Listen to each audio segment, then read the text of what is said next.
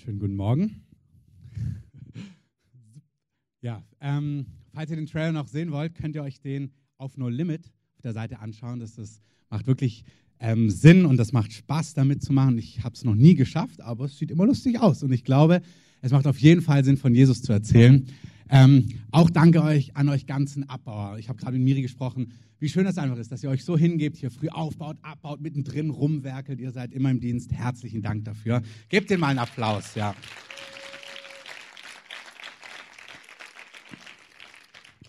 Ähm, hört man mich gut? Also jetzt nicht von der Lautstärke, sondern von der. Gut, wunderbar.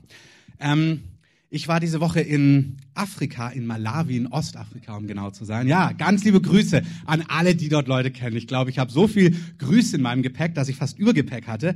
Ähm, also nehmt es, wenn ihr schon mal in Malawi wart, dort Leute kennt. Sie grüßen euch alle herzlich ähm, und erwarten, dass ein Team nächstes Jahr von uns kommt und sie besucht. Und wir wollen auch dort in diese Arbeit, ihr werdet die nächsten Wochen und Monate mehr hören, ähm, wir wollen da richtig hinein investieren und diese Verbindungen einfach pflegen und wertschätzen, weil Gott dort Wunderbares tut. Amen. Ich möchte euch zwei Wunder erzählen, die passiert sind, die mich sehr begeistert haben, wenn ihr sie hören wollt. Gut. Ähm, aber ich gebe euch erst nochmal die Einleitung dazu. Und zwar, egal wo ich hingehe, so in den letzten Monaten, vielleicht im letzten Jahr oder anderthalb Jahren, ist präziser gesagt, bevor ich anfange zu predigen, vor allem wenn es an einem Ort ist, wo ich noch nicht war, erkläre ich den Leuten, und wenn ich dort war, erkläre ich sie nochmal, deswegen erkläre ich es auch euch, vielleicht zum 50. Mal jetzt, dass es ein Geheimnis dabei gibt, wenn wir, wenn, es, wenn jemand Worte der Erkenntnis bekommt, es ist ein bisschen, du könntest mich ein bisschen runterdrehen irgendwie. Wenn jemand Worte der Erkenntnis hat, das heißt, Gott zeigt einer Person, was er zum Beispiel heilen möchte, wenn das eine Person betrifft, wenn zum Beispiel das Wort kommt, ähm, kleiner C am rechten Fuß ähm, und du dort Schmerzen hast, dann besteht, ist ganz viel Kraft darin, wenn du sofort testest, ob der Schmerz verschwunden ist. Also bevor du nachdenkst, bevor du irgendwie dich meldest und denkst, ach ja, das bin ja ich, wenn dich dieser Schmerz betrifft und du es testen kannst, dass du sofort in diesen Modus testen gehst und meistens ist die Heilung dann schon geschehen. Amen. Das heißt wirklich, wenn ein Wort der Erkenntnis in diesem Rahmen kommt, in Anbetung, während der Predigt oder danach, ich hab, wir waren letztens in den Kursen, ich hatte über Wochen Probleme an meinem rechten Knie vom Fußballspielen, ich habe öfters mal dafür gebetet, es ist einfach nicht verschwunden. Verschwunden, da habe ich dem Herrn gesagt, Herr, gib doch jemand ein Wort der Erkenntnis für mein rechtes Knie. Weil ich glaube total, wenn ein Wort der Erkenntnis kommt und ich das direkt teste, dann verschwindet das. Und gesagt, getan, der Herr gab jemandem ein Wort der Erkenntnis. Die Person hat es weitergegeben, ich habe sofort getestet und der Schmerz war weg. Sofort weg. Amen. Und das habe ich, ja, das ist wunderbar, weil Gott einfach so einfach ist. Und das ist ganz entscheidend für die westliche Welt, dass wir wissen, Gott heilt und heilt gern und es ist nicht kompliziert. Das habe ich denen dort in Afrika auch erzählt. Und das Zweite, was ich ihnen noch erzählt habe, ist, selbst wenn es kein Wort der Erkenntnis ist, wenn es nur ein Beispiel ist. Also stell dir vor, ich erzähle in der Predigt vom kleinen, Groß, vom kleinen C am rechten Fuß. Ähm, und es ist nur ein Beispiel, auch dann kann man direkt geheilt werden. So, das habe ich, glaube ich, diesen, ich habe dort in der Bibelschule gelehrt, ich habe das denen jeden Morgen wieder gesagt, dass sie schon genervt waren. Ich habe sie immer gefragt, was sind die zwei Punkte, wann ihr direkt aufsteht und es testet. Aber sie haben es echt übernommen. Und dann sind wunderbare Dinge passiert. Das eine ist, ähm, dass ein Mann dort war, der seit 30 Jahren Knieschmerzen hatte. Und die sind einfach nicht weg. Und plötzlich springt er auf und testet ja, es ist noch da. Und ich gesagt, mach einfach mal weiter. Und dann hat er bestimmt eine halbe Minute einfach sein rechtes Knie bewegt. Und dann war er völlig schmerzfrei. Nach 30 Jahren. Das ist herrlich. Dann habe ich ihn ein paar Tage später gesehen und es ging ihm immer noch gut. Das war wunderbar.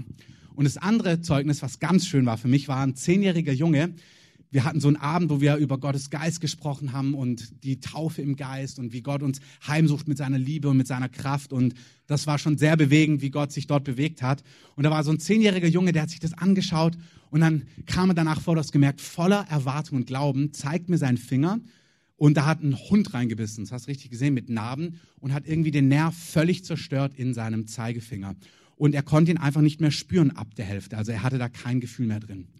Und dann haben wir ganz kurz gebetet. Und dann ist plötzlich, ist da Hitze rein und er hat angefangen, seine Fingerspitze wieder wahrzunehmen und stand dann so vor mir und hat gesagt, oh, thank you! Und ist weggerannt, er völlig begeistert. Und ich habe mir gedacht, Amen. Und das war so bewegend. Ja, gebt Jesus einen Applaus. Jesus ist gut. Und es war dann so bewegend, weil seine Mutter ist dann so die saß da und dann hat jemand noch so die Verabschiedung gemacht und plötzlich ist, die, ist der Geist Gottes auf die gekommen und die hat nicht mehr aufgehört zu lachen. Die hat nicht mehr aufgehört zu lachen. Und neben mir saß eine Frau und ich sagte, that's very untypical for her. Ähm, das ist sehr untypisch für sie. Und die hat sich so gefreut. Äh, herrlich. Und am nächsten Tag hatte ich ein Treffen mit anderen und dann war genau diese Mutter zufällig dort in diesem Restaurant, wo ich war, weil sie eine Käsefabrik hat. Und dann hat sie nochmal erzählt, wie begeistert ihr Sohn heute Morgen aufgewacht ist und wie erfrischt sie worden sind. Das ist einfach herrlich. Gott ist gut. Amen. Amen. Ja, ist gut. Man kann nicht zu viel Applaus geben dem Herrn. In diesem Sinne möchte ich auch heute mit euch weitergehen. Wir sind immer noch in dieser Serie Gott hören und ich habe das so bewegt, was Gott heute sagen möchte und er hat mir was gegeben, was er uns sagen möchte, uns allen, dir und mir. Und Herr, ich bete, dass du dieses Wort heute Morgen richtig lebendig machst, dass du uns aufschließt, dass du uns zeigst, was es mit unserem Leben zu tun hat, wie wir darauf antworten können, ähm, wie wir dich hier hören können. Und ich bete um Weisheit, dass jeder erkennt, wo er gerade so auf dem Weg mit dir steht, was die Phase ist, was die Season ist. Ich danke dir, dass wir Weisheit, wenn uns Weisheit mangelt, dürfen wir dich bitten und du gibst uns Weisheit. Und ich bete, dass heute jeder von dir hört, jeder einen Impuls kriegt, jeder was mitnimmt. Und ich danke dir, dass du, was wir heute schon gehört haben, Mauern niederreißt, dass du Herzen berührst, dass du Dinge freisetzt, dass du Mauern sprengst, dass du Menschen heilst und mit deiner Gegenwart und mit deiner Liebe berührst. In deinem Namen, Jesus. Amen. Wenn Gott über Berufung spricht, dann macht er das manchmal sehr spektakulär, sehr massiv und manchmal auch sehr unmassiv oder ganz normal. Und er macht es bei manchen Leuten, indem er in ihrem Herzen etwas auf, äh, aufgehen lässt, indem sie etwas spüren in ihrem Herzen, also indem Berufung von innen kommt. Und bei anderen macht er das, indem das von außen kommt. Und ich gebe euch mal ein paar Beispiele. Zum Beispiel Mose, der war am Hof ähm, des Pharaos in Ägypten, war eigentlich ein Jude, wurde dort irgendwie adoptiert. Das ist eine längere Geschichte, könnt ihr euch durchlesen ähm, im ersten, im zweiten Buch Mose. Im zweiten Buch Mose. Und dann heißt es, Mose war 40 Jahre alt ungefähr, da kam es in seinem Herzen auf, nach seinen Brüdern zu schauen. Er war ein Jude am ägyptischen Hof. Sein Volk war versklavt damals in Ägypten. Er hat wahrscheinlich ein sehr privilegiertes Leben gehabt. Er hat mit Sicherheit ein sehr privilegiertes Leben gehabt. Und eines Tages fragte er sich, ja, was ist eigentlich, genau, was ist eigentlich ähm, mit meinen, mit meinen Brüdern, mit meinen Schwestern. Und er fängt an, nach ihnen Ausschau zu halten. Er, er sieht, wie sie gequält werden. Er sieht, wie sie wirklich als Sklaven gehalten werden, wie sie ge, ähm, gepeitscht werden, wie sie Leistungen bringen müssen, wie sie immer härtere Leistungen bringen müssen, wie sie leiden. Und in seinem Herzen geht dieser Wunsch auf, diese Situation zu verändern. Das ist, wenn Berufung von innen kommt. Ich weiß nicht, ob es Dinge in deinem Herzen gibt, wo du einfach spürst, dass dich etwas bewegt. Vielleicht liest du über Human Trafficking, also dieser ganze Sex-Sklavenhandel, den es heutzutage gibt, und es bewegt dein Herz. Oder du hörst über die EU-Flüchtlingsproblematik, was da immer passiert. Das ist schon auch erstaunlich, wie schnell man abstumpft, wie schnell man hört, und wieder ist ein Flüchtlingsboot vor Italien mit so und so vielen Leuten ähm, gekentert. Man merkt, es sind so viele Dinge, ähm, die man tagtäglich hört. Man kann gar nicht für alles ein Herz haben. Aber ich möchte dich ermutigen zu hören, wenn Gott zu dir über Berufung spricht, indem du spürst, dass es dein Herz tiefer anspricht. Dass du spürst, das hat etwas mit dir zu tun. Das kann auch was ganz anderes sein. Es kann sein, dass du merkst, es begeistert dich, dass Leute zum Glauben kommen. Dieser Wunsch, dass Menschen Jesus kennenlernen. Oder dieser Wunsch, dass wenn sie Jesus kennengelernt haben, dass sie in diese Fülle reinkommen, die Jesus hat. Dass sie frei werden, dass sie heil werden, dass sie erleben, was Gott mit ihnen vorhat. Jeder hat da was anderes und es ist absolut Gottes Sprechen, wenn du das in deinem Herzen spürst. Amen. Nehemia war genauso. Nehemia war auch ein Mundschenk an dem Hof eines großen Königs. Und er hat, er war ein Jude, war auch im Exil damals. Und er hört, dass seine Stadt Jerusalem, dass die Mauern niedergerissen sind. Es kommen Leute aus Jerusalem zurück, berichten, was sie dort gesehen haben. Und als er das hört, da bricht es ihm das Herz. Es muss nicht immer nur Leid sein. Es kann auch Dinge sein, die dich total begeistern. Vielleicht begeistert dich Musik. Vielleicht spürst du, wenn du das hier siehst, dass du merkst, oh, ich möchte auch Gott anbeten mit Musik, mit Kunst. Ich möchte Gott die Ehre geben. Oder du siehst Dinge, die dich einfach lebendig machen. All diese Dinge, ob es Leidenschaft ist, wo dein Herz bricht, oder Dinge, die dich begeistern, sind Dinge, wie Gott zu dir spricht über Berufung. Gott möchte über Berufung sprechen. Und Nehemiah steht da am Hof des Königs, hört von Jerusalem, hört von den Mauern, die niedergerissen worden sind und denkt sich, hey, man müsste was dagegen tun. Er spürt es in seinem Herzen. Mir ist ganz wichtig, wenn eine Berufung von innen kommt, wie bei Nehemia, da kam kein Wort vom Himmel, keine Engelserscheinung, die gesagt hat, Nehemia, ich habe Mächtiges mit dir vor, du wirst die Mauern Jerusalems wieder aufbauen. Nichts dergleichen. Es ist nicht nur real, wenn eine Berufung irgendwie massiv von außen kommuniziert wird. Es ist absolut real, wenn du etwas in deinem Herzen spürst, was Gott mit dir tun möchte. Amen. Bitte messt es nicht, ob es pompös, massiv, spektakulär, übernatürlich kommt oder ob es einfach etwas ist, wofür dein Herz brennt und du Leidenschaft hast. Das ist der Herr. So möchte der Herr sprechen. Dann gibt es aber auch die anderen Geschichten, wo Gott massiv kommt. Wünschen wir uns nicht alle diese Geschichten, wo Gott massiv kommt, auftaucht, er persönlich oder durch Träume, durch Propheten oder durch Engel. Zum Beispiel ist es bei David so. Eines Tages, mitten im Alltag, auch das ist ein Charakterzug Gottes. Ich habe mal gehört, Gott kommt oft nicht schnell. Vielleicht hast du es auch schon gemerkt, manchmal dauert es ein bisschen. Manchmal kommt er auch sehr schnell. Aber manchmal dauert es ein bisschen, aber dann kommt Gott plötzlich. Und an einem Tag kann alles anders sein. David ist Hirte und Hirte Wochen und Monate lang. Seine, sein Vater wahrscheinlich schon, sein Großvater, sein Urgroßvater, wissen wir nicht genau. Aber eines Tages kommt der Prophet. Und an einem Tag ist nichts mehr, wie es davor war. Der Prophet kommt, alle Söhne stellen sich auf, David bleibt vor ihm stehen und der Prophet aus dem Nichts sagt zu ihm, du bist ein Mann nach Gottes Herzen, nimmt Öl, schüttet es ihm über den Kopf, kann man darüber streiten, wie angenehm das ist, ähm, und salbt ihn zum König und sagt, du wirst der nächste König Israels sein. An einem Tag ist alles anders. Gott spricht Berufung aus von außen spektakulär. Genauso bei Petrus. Die Story gefällt mir auch. Der ist mitten im Alltag, mitten beim Arbeiten, mitten vielleicht beim Netze sortieren. Ich glaube, Johannes ist beim Netze sortieren, vielleicht sind die beim Fische putzen, am Reinigen, am Aussortieren. Da läuft Jesus vorbei und sagt einfach, hey, komm mit. Glorreich denkt man sich bestimmt auch manchmal so auf Arbeit, so, wie kommt jetzt Jesus? Man sagt einfach, komm mal mit jetzt. Komm mal mit, yes. Ich muss jetzt. Ähm, das wünschen wir uns alle. Dass Jesus einfach auftaucht und sagt, komm mal mit, komm mal weg von deinem Schreibtisch, komm mal weg von diesem oder jenem Ort, komm mal mit, ich habe was mit dir vor. Das macht der Herr. Dass er einfach auftaucht und sagt, komm mal mit. Und genauso bei Paulus. Ich möchte heute, dass wir uns ein bisschen das Thema anschauen anhand von Paulus, einer der bekanntesten Aposteln, der als letztes von diesen zwölf Aposteln, er war dann quasi ein 13. berufen worden ist, es gab noch weitere, aber einer der bekanntesten, der einen Großteil des Neuen Testaments geschrieben hat, der eigentlich ein Verfolger der Christen damals war. Er war Jude, er war überzeugt, dass Jesus nicht der Messias ist, er war überzeugt, dass all diese Leute, die Jesus nachgerannt sind, ihm nachgefolgt haben, quasi getäuscht sind, eine Sekte sind, die ähm, trünnig geworden sind vom Originalglauben, nämlich dem jüdischen Glauben. Und er konnte nicht sehen, dass dieser Jesus eigentlich der Messias der Juden war. Und deswegen hat er die Gemeinde, damals die erste Gemeinde, die an Jesus gläubigen Juden verfolgt, waren damals alles Juden. Er hat sie verfolgt, er hat sie verhaften lassen und er hat sie zum Großteil getötet. Und dann passiert Folgendes in Apostelgeschichte 9, 1 bis 6, da lesen wir Folgendes. Saulus, auch Paulus, könnt ihr, ist der gleiche Name, der gleiche Typ. Saulus, Paulus, aber schnaubte immer noch Drohung und Mord gegen die Jünger des Herrn.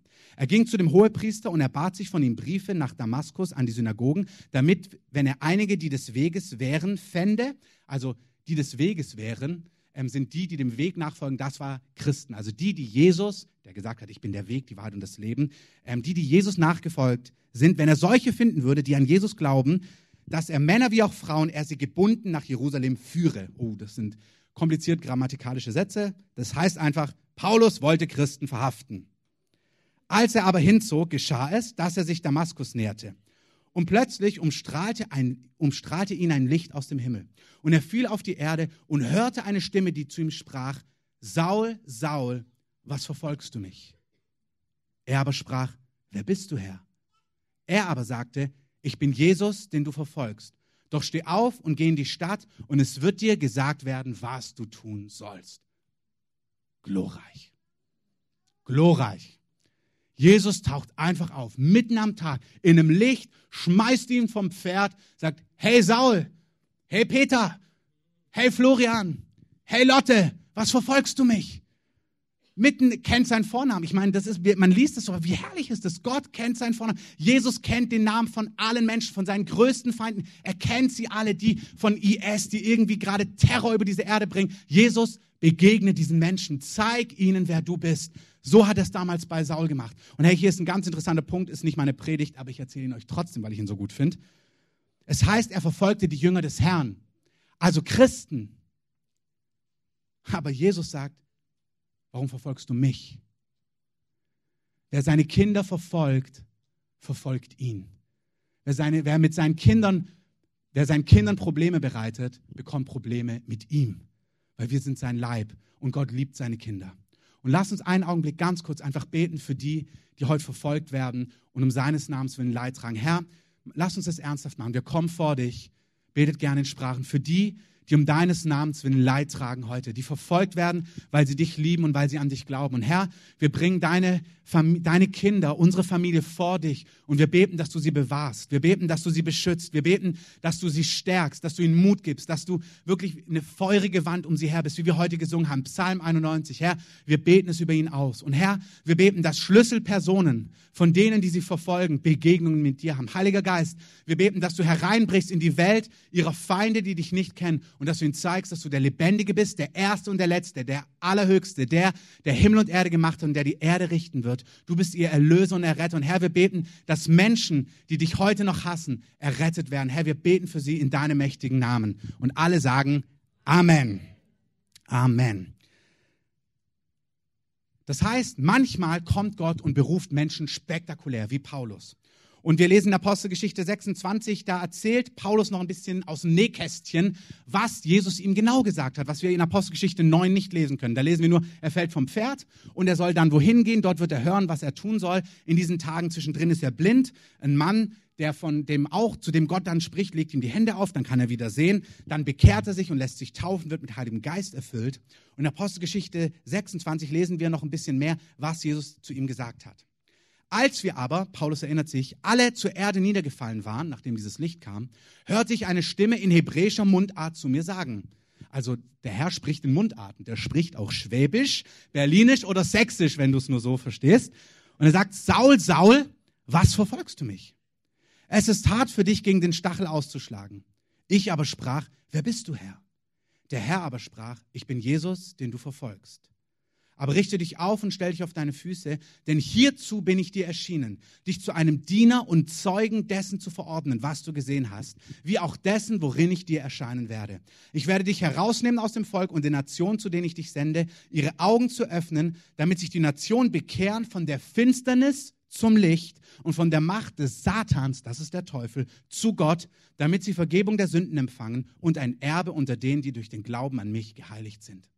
Er sagt, Paulus, Du wirst ein Zeuge sein von dem, was du gesehen hast. Du wirst Menschen, du wirst helfen, dass die Augen von Menschen aufgehen, dass sie aus der Finsternis herauskommen ins Licht, dass sie aus dem Machtbereich, dem Herrschaftsgebiet des Bösen, von, des Teufels herausgerissen werden und unter den Machtbereich Gottes kommen, dass ihre Sünden vergeben werden und dass sie ein Erbe bekommen. Hey, Christsein ist nicht nur ewiges Leben, das ist glorreich, sondern Christsein bedeutet, dass du hier und jetzt ein echtes Erbe hast. Amen.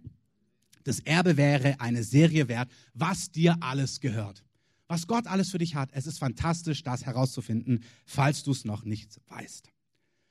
Das heißt, wir fassen zusammen Punkt 1. Gott beruft Menschen. Spektakulär oder unspektakulär. Von innen heraus, dass du es spürst und weißt, dass dich was begeistert, oder von außen kommend massiv, dass Gott etwas zu dir spricht. Durch Propheten, durch Engel, sich selber, Träume, wie auch immer das aussieht. Alles ist vollwertig. Gott beruft Menschen. Und meine Frage an dich heute Morgen, die erste, ich habe ein paar, ist, weißt du, zu was Gott dich berufen hat? Weißt du, was Gott mit dir vorhat? Ähm, falls nicht, finde es heraus. Meine zweite Frage ist, was machen wir eigentlich, wenn Gott uns berufen hat?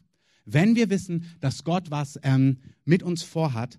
Und ich möchte kurz darüber sprechen, Punkt zwei, wenn wir berufen sind, von innen oder von außen, dass es weitergeht, nämlich berufen zu sein, und zwar im Verborgenen, im Alltag.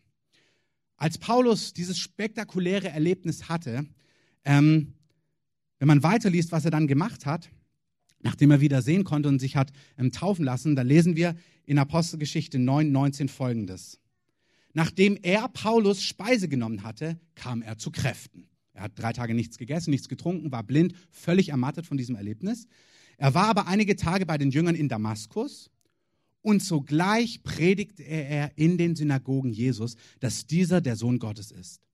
Alle aber, die es hörten, gerieten außer sich und sagten, ist dieser nicht der, welcher in Jerusalem die zugrunde richtete, die diesen Namen anrufen und dazu hierher gekommen war, dass er sie gebunden zu den Hohepriestern führe? Saulus aber erstarkte noch mehr im Wort und brachte die Juden, die in Damaskus wohnten, in Verwirrung, indem er bewies, dass dieser der Christus, der Messias ist. Also er hat bewiesen, dass Jesus wirklich der Messias der Juden ist. Als aber viele Tage verflossen waren, ratschlagten die Juden miteinander, ihn umzubringen. Gute Nachrichten. Es wurde aber dem Saulus ihr Anschlag bekannt und sie bewachten auch die Tore sowohl bei Tag als auch bei Nacht, damit sie ihn umbrächten. Die Jünger aber nahmen ihn bei Nacht und ließen ihn durch die Mauer hinab, indem sie ihn in einem Korb hinunterließen.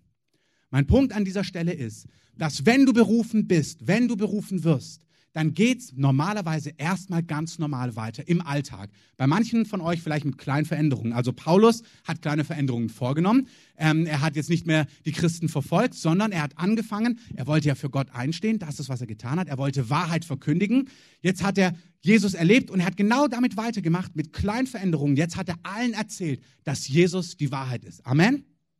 Bei David, als er gesalbt wird zum König, passiert Folgendes. David wird gesalbt ich habe es schon oft erzählt. Man könnte sich vorstellen, dass David dann abreist, um einen Bachelor in König, ähm, König sein zu machen oder einen Master in königlichen Studien. Aber David macht nichts dergleichen. Er geht zurück zu den Schafen seines Vaters. Er geht mitten zurück in den Alltag. Es gibt eine Zeit, wenn du Gott gehört hast, wo du das nächste, was du von Gott hören wirst, im Alltag hören wirst. Mitten im Alltag, wo du bist. Ich möchte dich einfach beruhigen. Wenn du Gott massiv spektakulär oder unspektakulär gehört hast und jetzt mitten im Alltag gerade bist, kein Problem, du bist genau am richtigen Fleck. Amen. Amen. Du bist genau am richtigen Fleck. Paulus macht genau weiter wie bisher. Ich habe heute leider keinen Monitor, deswegen muss ich mal spickeln. Paulus macht mit kleinen Änderungen dort weiter, wo er aufgehört hat. Es gibt Zeiten im Verborgenen. Hier wird aus Berufung Erwählung, bei mir steht, hier wird aus Berufen sein echte Berufung. Die Bibel ist so gemacht, dass du manchmal andere Verse lesen musst, um gewisse Informationen zu bekommen, die du nicht aus der ein, einen Bibelstelle bekommst. Wir lesen hier, ich lese nochmal vor, dass er in Damaskus geblieben ist, dass er allen dort von Jesus ähm, erzählt hat. Und dann heißt es hier, als aber viele Tage verflossen waren, ratschlagten die Juden miteinander ihn umzubringen.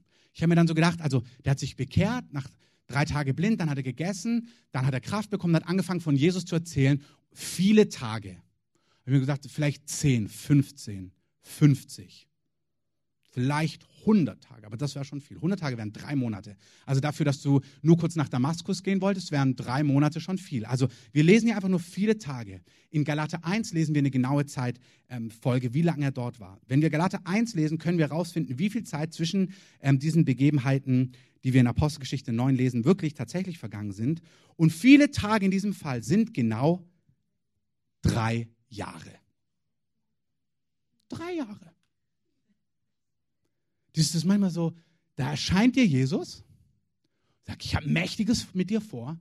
Du wirst vor Könige und Oberste gehen. Du wirst Menschen aus der Finsternis ins Licht holen, die Macht Satans brechen. Das hört sich schon sehr dringlich an für meine Ohren. Ich denke dann, okay, wann geht's los, Herr? Heute Nachmittag um vier, ich packe meinen Koffer. Morgen spätestens, vielleicht Anfang nächster Woche, vielleicht noch einen halben Monat die Sachen aufräumen.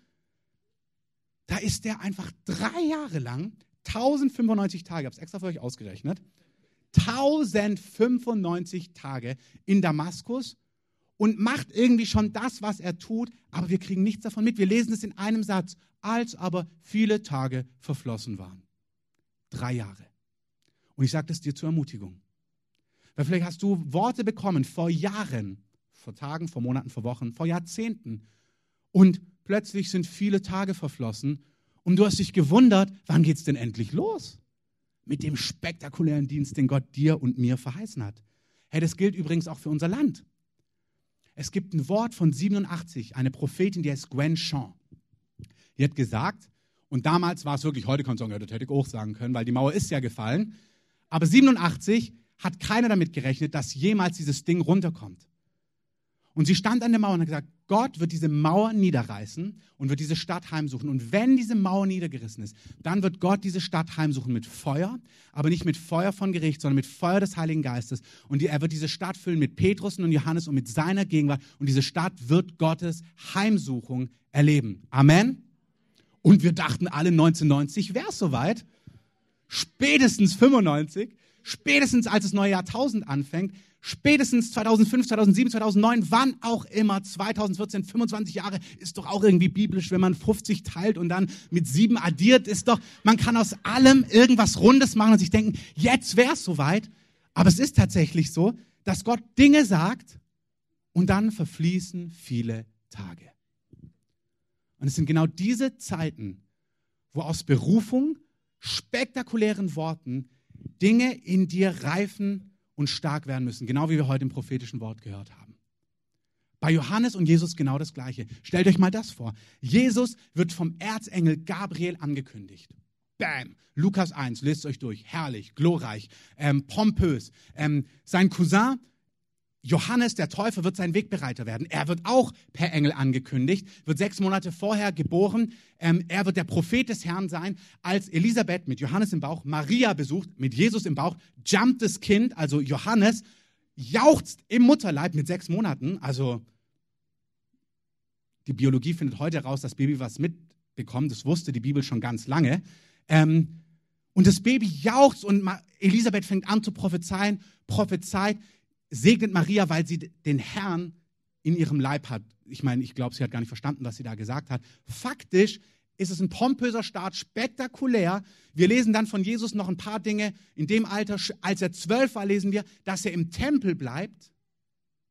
Und dann lesen wir 18 Jahre gar nichts mehr. Tag ein, Tag aus. Was hat Jesus gemacht?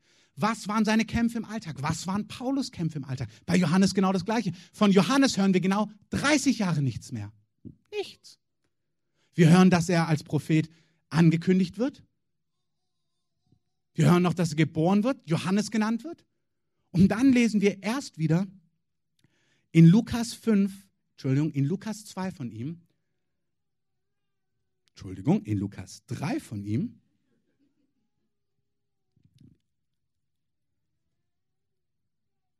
wo es heißt,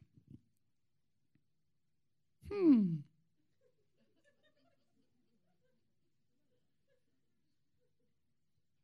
es ist verschwunden. Ich wundere mich sehr. Ich weiß, was es heißt dort. Es heißt, aus dem Nichts heißt es einfach in Lukas 3, und das Wort des Herrn geschah zu Johannes. Bob. Nach 30 Jahren plötzlich kommt der Herr und sagt, Jetzt geh in die Wüste, verkündige, bahn den Weg, bereite den Herrn, den Weg des Herrn, verkündige ähm, Buße, verkündige Vergebung der Sünden, ruf das Volk zur Buße, bahn den Weg des Herrn. Und es geschah das Wort des Herrn zu Johannes aus dem Nichts, nach 30 Jahren. Und ebenfalls nach 18 Jahren, wir hatten von Jesus noch was gehört, mit 12, kurz danach taucht Jesus auch in dieser Wüste auf, lässt sich auch tauchen. Und beide taufen und tauchen beide gleichzeitig auf der Szene auf, auf der Bühne für Erweckung, für eine Heimsuchung von Israel. Aber davor hat man 18 bzw. 30 Jahre lang überhaupt nichts von ihnen gehört. Von Paulus hören wir drei Jahre lang gar nichts. Wenn man reingeht, gibt es da noch ein paar Begebenheiten. Da ist ein Zeitraum von 14 Jahren, wo wir gar nicht genau wissen, was da gelaufen ist. Mein Punkt ist, weißt du, nehmen wir mal nur die drei Jahre, wie sich 1095 Tage anfühlen, wenn was in deinem Herzen brennt und wenn dann der Alltag da ist. Das sind die Zeiten, wo du, wo du Zweifel hast, wo du glaubst, wo du ringst, wo du dein Herz vorbereitest. Ich, wir wissen nicht, wir wissen nicht, war Paulus verliebt in diesen Tagen, musste er sich entscheiden, Gott nachzujagen, war er in einer Beziehung, hat sie sich auf, wir wissen nichts, wir wissen nicht um seine Kämpfe, wir wissen nicht, was seine Familie mit ihm gemacht hat, wir wissen nichts von Jesus, wie er damit umgegangen ist, seine Kämpfe, der Messias zu sein, der Erlöser, ähm, ich meine, wem hat er das erzählt? Wie gehst du damit um? Er war ein Mensch wie du und ich. Glaub mir, Jesus hatte manch einsame Stunde. Und ich möchte dir sagen, wenn du berufen bist, wenn du ein Wort Gottes hast, wenn Gott zu dir gesprochen hat, und das muss nicht geistlich sein, es kann sein, dass Gott zu dir gesprochen hat, was er in der Wirtschaft machen möchte, in der Medienszene, in der kreativen Szene, als Lehrer, egal wo, in welchem Be Bereich, was wir heute gehört haben, der Gesellschaft. Wenn du ein Wort des Herrn hast, wenn du eine Vision hast, gibt es diese Zeiten im Verborgenen, wo die Bibel nichts drüber berichtet, weil sie so individuell sind, wie du und ich eben sind. Diese Zeiten, wo du alleine vor Gott bist, diese Zeiten, wo du allein auf deine Knie gehst, wo du das durchringst, wo du dich durchsprichst mit Gott, das kann dir niemand abnehmen. Amen. Aber es sind auch diese Zeiten, wo du dich bewähren musst. Es sind diese Zeiten, wo du das Wort Gottes festhalten musst, weil der Alltag dir vielleicht was ganz anderes erzählt. Du und Messias? Du und Berufen? Du und großer Dienst, geistlich oder säkular in der Wirtschaft, dieses oder jenes oder in den Medien eine Stimme für Jesus zu werden? Diese Dinge, in diesen Zeiten bist du gerufen, mit Gott das durchzukämpfen. Ich weiß, als es bei mir war, ich habe mich bekehrt. Gott hat dann mir Dinge ins Herz gegeben, dann habe ich Worte bekommen und dann gingen Monate, ja auch Jahre ins Land, keine 30 Jahre, keine 18 Jahre, aber vier Jahre gingen grob ins Land, bis zur Gemeindegründung sechs Jahre. Aber Zeiten, eigentlich sind sie heute noch, es sind Zeiten, Gott die Dinge gesprochen hat, die sehe ich bis heute nicht in der Fülle. Und es sind diese Augenblicke im Verborgenen, wo du mit Gott ringst, wo du das Wort Gottes wieder hochholst, es dir vor Augen hältst, was Gott dir gesagt hat. Ich weiß, ich bin Stunden über Felder spaziert. Ich habe gebetet, ich habe Gott mein Herz hingelegt. Ich habe gesagt, Gott, hier bin ich, gebrauche mich, arbeite mir, zeig mir, was dich bewegt. Ich suche Gott bis zum heutigen Tag. Diese verborgenen Stunden kann dir niemand abnehmen. Amen. Ich möchte dich ermutigen, wenn Gott was zu dir gesagt hat, bewähre dich, halte das Wort Gottes fest. Es gibt im Hebräer 10,35 lesen wir, werft nun eure Zuversicht nicht weg, die eine große Belohnung hat. Manchmal fängt man an mit einem Wort und dann kommt Widerstand, dann kommt Entmutigung es ist, fällt so leicht, es loszulassen oder zu vergessen, was Gott gesagt hat. Egal, ob das für dich individuell ist oder ob das für unser Land, unsere Nation ist. Werft eure Zuversicht nicht weg, die eine große Belohnung hat. Denn ausharren, das heißt dranbleiben, festhalten, habt ihr nötig, damit ihr, nachdem ihr den Willen Gottes getan habt, die Verheißung davon tragt.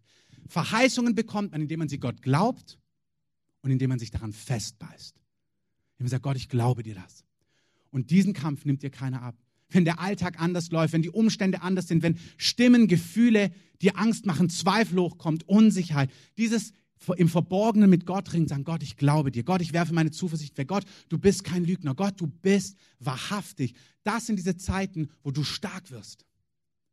Ein Schmetterling habe ich gelesen und diese Woche habe ich in Afrika gelernt, dass es bei einem Küken genau das Gleiche ist. Ein Schmetterling kann nicht fliegen, wenn er nicht aus eigener Kraft diesen Kokon ähm, zerbricht. Und ein Küken kann scheinbar auch nicht überleben, wenn es nicht aus eigener Kraft das Ei kaputt macht. Das heißt, Gott bringt uns in Phasen, wo etwas eng ist und wir sind gerufen, dran zu bleiben und mit Gott zu überwinden, nicht loszulassen, sondern ihm zu vertrauen, Gott zu suchen, seinen Trost, seinen Zuspruch. Das ist keine Leistung. Es ist zu Gott zu fliehen und wieder von Gott zu hören, was Gott zu dir zu sagen hat. Amen. Gott spricht über Berufung und Gott möchte im Verborgenen zu dir sprechen. Denn noch eine ganz kleine Weile und der Kommende wird kommen und nicht säumen. Er wird kommen. Und sein Gerechter, also du und ich, wird aus Glauben leben. Wenn er sich aber zurückzieht, wird meine Seele kein Wohlgefallen an ihm haben. Und dann sagt Paulus oder der Autor des Hebräerbriefs, um genauer zu sein, wir aber sind nicht von denen, die zurückweichen zum Verderben, sondern von denen, die glauben zur Gewinnung des Lebens. Wir sind nicht von denen, die zurückweichen, die loslassen, die sagen, ach, vielleicht hat Gott es doch nicht so gemeint, sondern wir sind die, die Gott glauben, bis sie das gewinnen, was Gott zum Leben verheißen hat. Amen. Wenn ihr weiterlest in Hebräer 11, da gibt es, wird auch von Glaubenshelden gesprochen. Das ist ein bisschen eine andere Situation. Da heißt es, sie alle sind im Glauben gestorben und haben die Verheißung nicht erlangt. Du sollst sie erlangen. Aber dort sind, ist von Männern und Frauen die Rede, die haben auch Verheißung gehabt und sie sind davor gestorben und sie haben sie nicht erlangt, sondern sie sahen sie von fern und begrüßten sie und bekannten, dass sie Fremde und ohne Bürgerrecht auf der Erde seien. Denn die, die solches sagen, zeigen deutlich, dass sie ein Vaterland suchen. Und jetzt hört zu, Vers 15. Und wenn sie an jenes gedacht hätten, also das Vaterland, von dem sie ausgezogen waren, so hätten sie Zeit gehabt, zurückzukehren. Jetzt aber trachten sie nach einem besseren, das ist nach einem himmlischen Reich. Darum schämt sich Gott ihre nicht, ihr Gott genannt zu werden, denn er hat ihnen eine Stadt bereitet. Es ist wirklich so, dass Gott Zeit gibt, um umzukehren.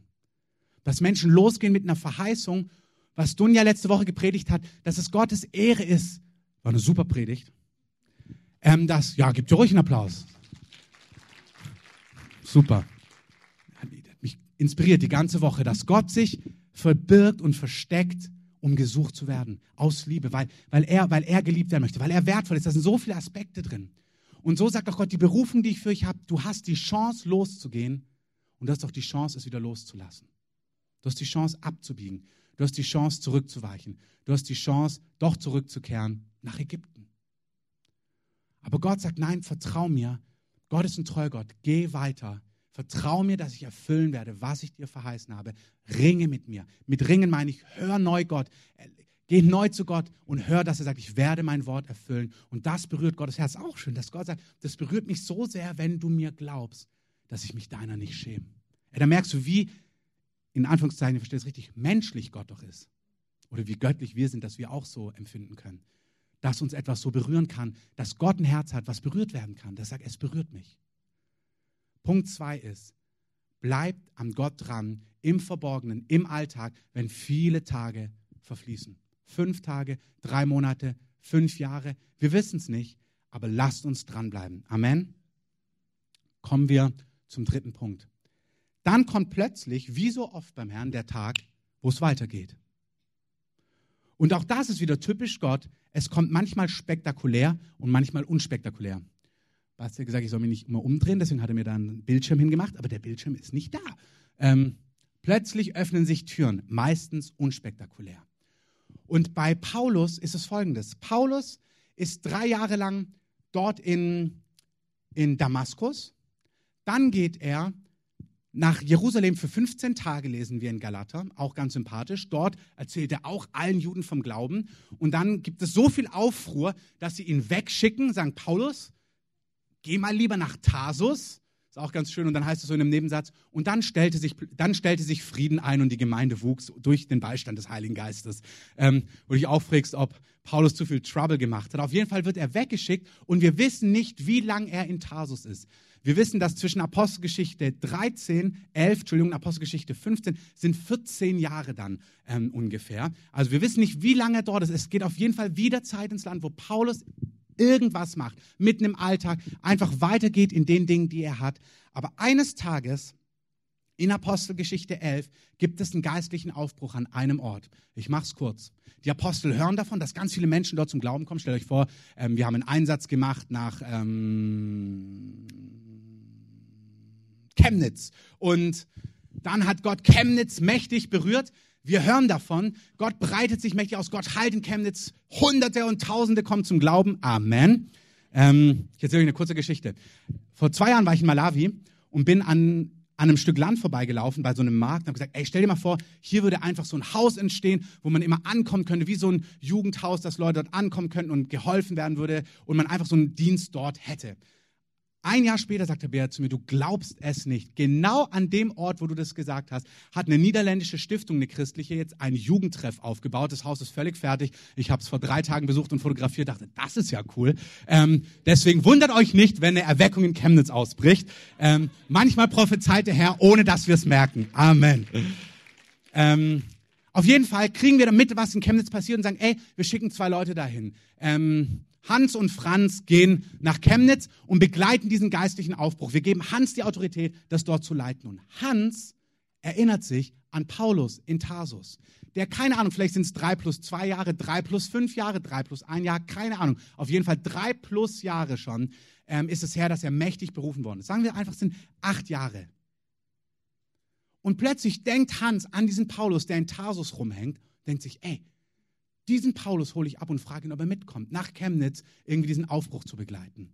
Und dann lesen wir in Apostelgeschichte 11, ähm, er aber zog aus, Hans, also Barnabas, nach Tarsus, um Paulus aufzusuchen.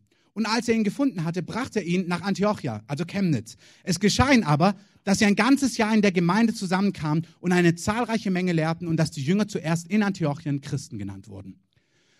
Er nimmt ihn einfach mit, sie fangen an, dort ein Jahr zu lernen. Und jetzt möchte ich dich ermutigen, lies mal die Apostelgeschichte. Das ist herrlich. Von dort an geht es jetzt los, dass sie dort lehren, dann sollen sie eine Sammlung nach Jerusalem bringen, dadurch kommen sie nach Jerusalem, dann sind sie dort, dann kehren sie zurück. Mittlerweile ist die Gemeinde gewachsen in Mündigkeit. Der Geist Gottes kommt auf die Gemeindeleitung. Sie, der Geist Gottes spricht, hey, sendet Barnabas und Paulus aus. Sie sollen quasi Missionare zu den Nationen sein. Und plötzlich kommt Paulus in seine Berufung total spektakulär unspektakulär, total übernatürlich, aber ganz natürlich, indem er Schritt nach Schritt geht. Und wenn ihr euch das anschaut, seht ihr, wie sie manchmal einfach nur entscheiden, ey, wir machen jetzt diesen Schritt und dann haben sie dort eine entscheidende Begegnung. Manchmal kommt eine Vision, manchmal kommt ein Traum. Ganz, auf ganz verschiedene Arten und Weisen bringt Gott Paulus nun in die Fülle seiner Berufung. Was ich sagen möchte ist, es gibt eine Zeit im Verborgenen, und dann gibt es eine Zeit, wo du vielleicht angefragt wirst, dieses oder jenes zu tun. Oder wo einfach ein nächster Schritt dir vor Augen liegt. Wo du auf, auf Arbeit eine neue Möglichkeit bekommst. Und wenn du spürst, hey, das geht in die richtige Richtung, dann kann da dieser unspektakuläre Schritt der nächste Schritt sein, den Gott für dich hat. Amen. Ich habe dazu geschrieben, oh, jetzt musst du mal drücken, bitte. Bei mir klappt es nicht. Paulus erkennt den Herrn darin und geht mit nach Chemnitz Diese natürlichen, übernatürlichen Schritte kommen meist ohne Details. Ganz oft sagt Gott nur, das ist der nächste Schritt. Und dann kommt aber. Aber Herr, was denkst du darüber und darüber, darüber? Und der Herr sagt, nichts. Und dann betest du und fastest viereinhalb Tage. Und der Herr sagt immer noch nichts, außer das ist der nächste Schritt. Komm mit nach Chemnitz. Tu dieses, tu jenes. Kündige deinen Job. Nimm diese Stelle an. Komm in diese Stadt. Folge mir dorthin. Und ich möchte dich ermutigen, den nächsten Schritt zu erkennen. Was hat, wo bist du gerade? Bist du in der Season, wo du Gott einfach vertraust im Verborgenen? Go for it. Oder bist du in der Season, wo Gott einen Schritt gesprochen hat oder wo du spürst, es geht um den nächsten Schritt, vielleicht fehlen Details, dann möchte ich dich ermutigen, geh den nächsten Schritt. Es sind diese unscheinbaren Schritte, die uns oft an den nächsten Ort führen. Und dort lernen wir die Person kennen, dort passiert jenes, dort öffnet sich diese Tür und plötzlich kommst du in die Fülle der Worte hinein, die Gott dir vor Jahren schon gegeben hat. Amen. Es kann sein wie dieses Wort heute, dass Gott sagt, hey, mach dich fest in einer Gemeinde. Und denkst, hey, ich möchte mich nicht festmachen in einer Gemeinde. Ich habe diesen internationalen Dienst ähm, mit Zeichen und Wundern. Ich kann mich nicht festmachen. Und Gott sagt, hey, dein Festmachen öffnet dir die Tür dorthin. Was ist dein nächster Schritt? Ich möchte es beenden, indem ich nochmal kurz ein paar Sachen erzähle von Tabea, unsere Missionarin in Malawi. Ähm, wenn du es irgendwann mal hörst, Tabea, ähm, wir lieben dich und danke für deine Arbeit. Gebt dir mal einen Applaus.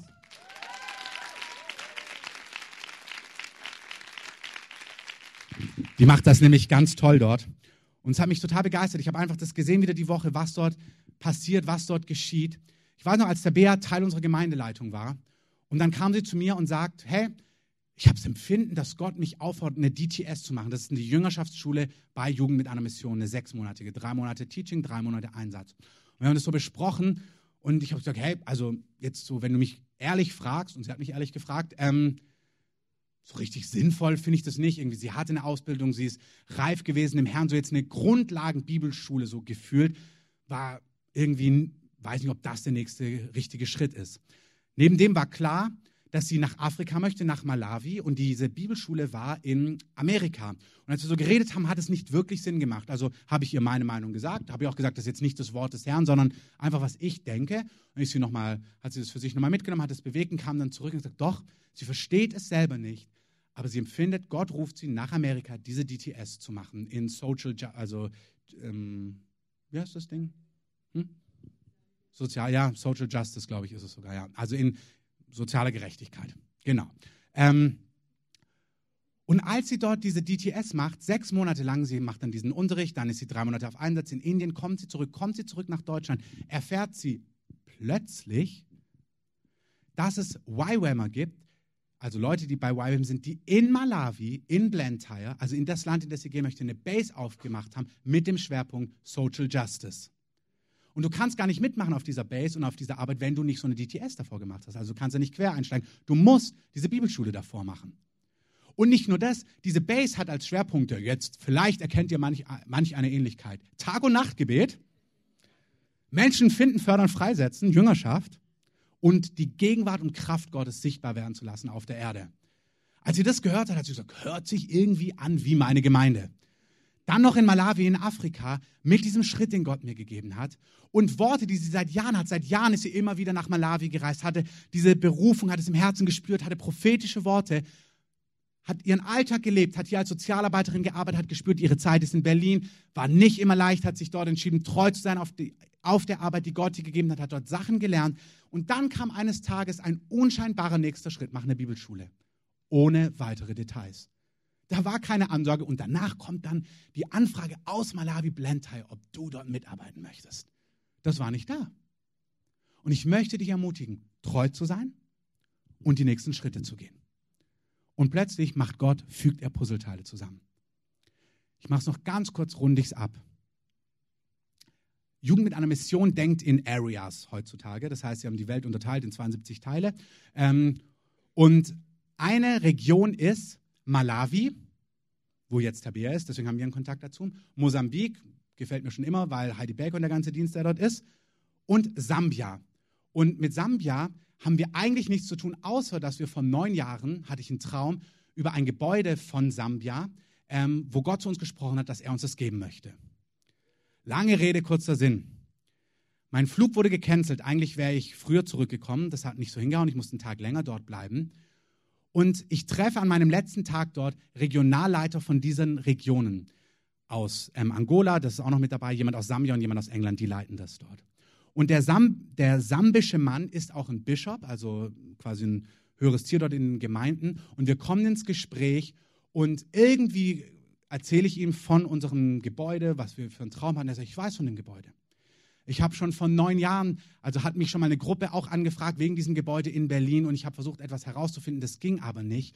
Und sagte aber, hey, hört die Geschichte und sagt, ich bete jetzt für dich und du, ihr sollt dieses Gebäude haben. Hey, dann hatten wir, dann hat er mir die Hände aufgelegt. Ich kann euch nicht erzählen, wie die Gegenwart Gottes da kam und er einfach so im Geist Sachen erklärt hat. Ich, ich war so berührt ähm, und er hat gesagt, wir klären das jetzt und ich als sambischer Staatsbürger spreche aus und so weiter und so fort. Schauen wir mal, was der Herr damit macht. Aber es berührt mich, dass Tabea einen Schritt macht, deswegen landet sie in Malawi, deswegen lande ich und Leute aus der Gemeinde in Malawi, dann bin ich einen Tag länger in Malawi, deswegen treffen wir einen Mann aus Sambia, der von diesem Haus weiß, was Gott schon vor neun Jahren gesagt hat und denkst dir, wow, das ist ja unglaublich. Als ob einer die Welt in seiner Hand hätte und von allen Details weiß und ich ein Teil dieser Geschichte sein darf. Amen. Und du ganz genauso. Und in dem Sinne, lasst uns aufstehen und beten.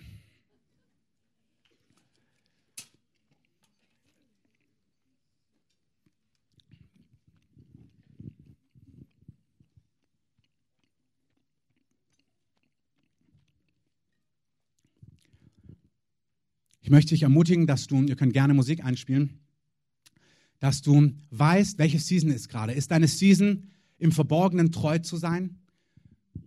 Das Wort Gottes festzuhalten in dein Herzen, dich nicht entmutigen zu lassen, dann umarm das. Dann höre Gott in dein Herzen, lass dich nicht entmutigen. Andere möchte ich ermutigen, Gottes Wort zu hören. Was ist dein nächster Schritt? Und ich möchte dich ermutigen, Mut zu fassen, diesen nächsten Schritt zu gehen. Und wenn die gesalbte Musik kommt und dann der Heilige Geist hier gleich auftaucht, man mutmaßt, dass er nur bei Musik kommt. Ähm, stimmt nicht. Drucklevel steigt für unsere Techniker. Gut. Hört man das auch außen? Also, oder ist das nur der Monitor? Ihr hört es auch. Gut. Ich möchte euch wirklich ermutigen, wenn ihr spürt, dass es für euch heute dran ist, einen nächsten Schritt zu gehen, kommt doch einfach nach vorne und empfangt vom Herrn. Ihr könnt auch in den Reihen bleiben, wenn euch das unangenehm ist. Aber ich glaube, es ist eine Gnade da, heute Morgen hier einfach sich hinzustellen und sagen, Herr, ich empfange Mut und Salbung für den nächsten Schritt. Aber auch für die, die spüren, sie brauchen Gnade, um auszuharren im Verborgenen. Vielleicht merkst du doch, es ist die Season im Verborgenen, an Gott dran zu bleiben. Und du merkst, du bist müde geworden, trocken geworden. Auch dich möchte ich ermutigen, nach vorne zu kommen und einfach zu empfangen vom Herrn. Wir werden einfach euch Hände auflegen. Und vielleicht bist du hier und hast noch nie diese Entscheidung getroffen, mit Gott zu leben. Auch das ist ein nächster Schritt. Vielleicht hast du von Jesus gehört. Du hast gehört, dass er am Kreuz für dich gestorben ist. Du weißt, dass es Schuld gibt in deinem Leben und du möchtest mit Gott leben. Du möchtest, dass er dein Leben neu macht. Auch dann ist heute der richtige Zeitpunkt, nach vorne zu kommen und zu sagen, Herr, mach mein Leben neu. Und ich möchte euch alle segnen, euch eine starke Woche in der Gegenwart des Herrn wünschen, dass Gott mit euch geht, euch beschützt, euch bewahrt vor allem Unheil, dass ihr ihn erlebt, seinen Zuspruch und seinen Trost. Und während Einzelne hier einfach stehen bleiben, können andere, die merken, für sie ist vorbei, ihr könnt gerne nach unten gehen, Kaffee und Tee trinken. Die anderen möchte ich jetzt einladen. Kommt einfach nach vorne. Wenn ihr merkt, ihr gebt euer Leben dem Herrn oder ihr braucht neue Kraft, um auszuharren oder neue Kraft, um einen Schritt zu gehen, kommt nach vorne und wir wollen einfach Hände auflegen. Danke, Heiliger Geist. Danke, dass du diesen Raum füllst mit deiner Gegenwart. Danke, dass du kommst mit deiner Gegenwart. Danke, dass du kommst mit deinem Zuspruch. Danke, dass hier Salbung ist, um vorwärts zu gehen. Es ist wirklich, öffnet eure Hände, um vom Herrn zu empfangen, nicht von Menschen. Und wie immer gilt, wenn Hände aufgelegt worden sind, könnt ihr kurz hier bleiben. Ihr könnt auch gerne zurückgehen, aber empfangt vom Herrn. Danke, Heiliger Geist. Danke, Herr. Schließt gerne eure Augen, öffnet eure Hände und empfangt vom Herrn. Herr, ich danke dir dass du austeilst. Und ihr Beter geht gerne schon los und legt Hände auf, wie der Herr euch führt. Danke, Heiliger Geist, dass du austeilst. Danke, Heiliger Geist, dass du freisetzt. Danke, Heiliger Geist, dass du das Joch zerbrichst. Danke, Heiliger Geist, dass du Fesseln wegnimmst. Danke, dass du, legt Hände jetzt schon auf. Danke, dass du Fesseln zerbrichst, da, wo Unsicherheit ist, da, wo Dinge unfrei sind, da, wo Dinge gebunden sind. Wir sagen wirklich, dass Fesseln jetzt weggenommen werden. Da, wo Menschen vorwärts gehen wollen. Aber Angst quält, Unsicherheit quält, Mut fehlt, Entschlossenheit fehlt. Herr, wir sagen, wir reißen das nieder im Namen von Jesus. Heiliger Geist, wir laden dich ein, Herzen zu fluten, jetzt mit Mut, jetzt mit Kühnheit, jetzt mit Entschiedenheit, Herzen freizusetzen. Danke, Heiliger Geist. Danke, dass du etwas weitergibst. Danke, dass du etwas hineingießt in die Herzen.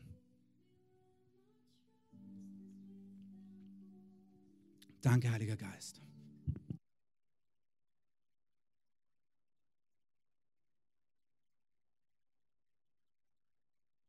Heiliger Geist, ich danke dir, dass du auf jeden Einzelnen kommst. Danke, dass du eine innere Substanz gibst. Der Heilige Geist ist da wirklich. Danke, Herr. Wir sagen Bollwerke, Unmöglichkeiten, die Menschen bei euch ausgesprochen haben. Dinge, die seit Kindesbeinen da sind, wo einfach so ein inneres Wissen ist, das geht nicht, das funktioniert nicht dass Bollwerke, die schon immer da waren, niedergerissen werden. Wir sagen, Bollwerke, die schon immer da waren, sollen einfach niedergerissen werden. Niedergerissen werden im Namen von Jesus. Herr, wir danken dir für Ermutigung, die du gibst. Danke, dass du Ja sagst zu Dingen, die unmöglich erscheinen. Danke, dass du Ja sagst zu Dingen, die unmöglich erscheinen, die nicht möglich erscheinen im Natürlichen. Danke, dass du Dinge freisetzt in deinem wunderbaren Namen. Danke, Heiliger Geist. Kes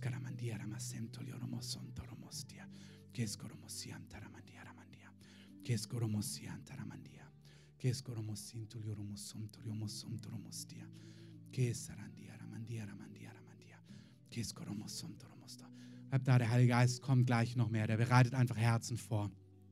Danke, Herr. Danke, dass du rauswäschst, was du rauswaschen willst. Danke, dass du rausnimmst, was du rausnehmen möchtest. Danke, Heiliger Geist. Mehr, komm mit mehr. Danke, Heiliger Geist. Danke, Heiliger Geist.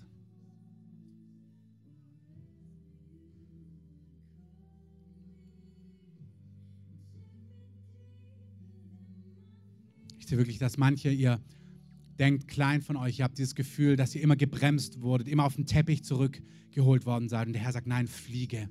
Ich habe dich berufen zu fliegen. Ich habe dich gerufen, aufzusteigen, mir nachzujagen, deine Schwingen zu öffnen wie Adler, die der die dem Herrn vertrauen, sind Adlern gleich.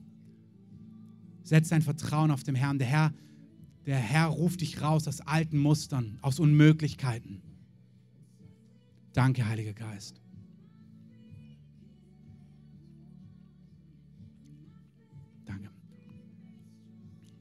Könnt die Musik gerne auch von oben laufen lassen. Macht sie in den ganzen Raum bitte rein. dass wirklich schaut, wie es für euch ist. Wenn ihr merkt, ihr habt empfangen, fühlt euch frei, an euren Platz zu gehen, zurückzugehen nach unten. Wenn ihr merkt, nee, der Herr hat noch was für euch. Der Herr geht nochmal auch so durch die Reihen. Wenn ihr merkt, ihr wollt hier bleiben, kommt gerne noch ein bisschen nach vorne. Es wäre schön, wenn vielleicht von den Männern jemand zum Fangen kommen könnte. Ich glaube, der Herr möchte einfach Einzelne noch, noch stärker berühren. Jetzt kommt gerne nochmal, alle, die hier vorne bleibt, einen Schritt weiter nach vorne zur Bühne. Bitte, dass wir Platz haben. Kommt, wenn ihr könnt, ein bisschen vor. Vielleicht könnt ihr gerade ein bisschen mithelfen. Einfach ein bisschen mit vor. Genau. Fühlt euch frei, noch hier zu bleiben. Und der Herr geht noch weiter durch die Reihen und teilt einfach noch weiter aus. Wenn zwei, drei Männer kommen könnten und mit sich dahinter stellen könnten zum Fangen, das wäre super.